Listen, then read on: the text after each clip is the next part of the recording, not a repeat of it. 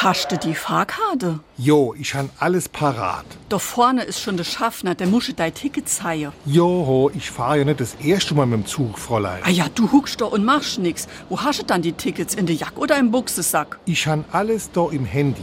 Mir ne E-Ticket. SR3. Warum wir so reden. Wie man schwätze. Tickets braucht man für die Bahn, fürs Kino, Museum und wer falsch parkt, bekommt auch gerne mal ein Ticket.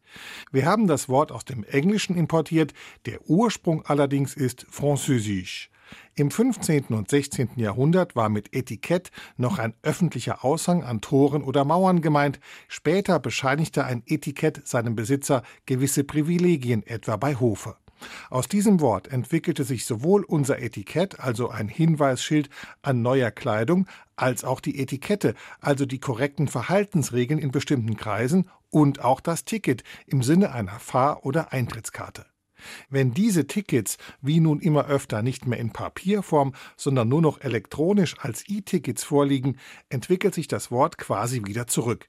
Denn Etikett war ja der Ursprung des E-Ticket. SR3.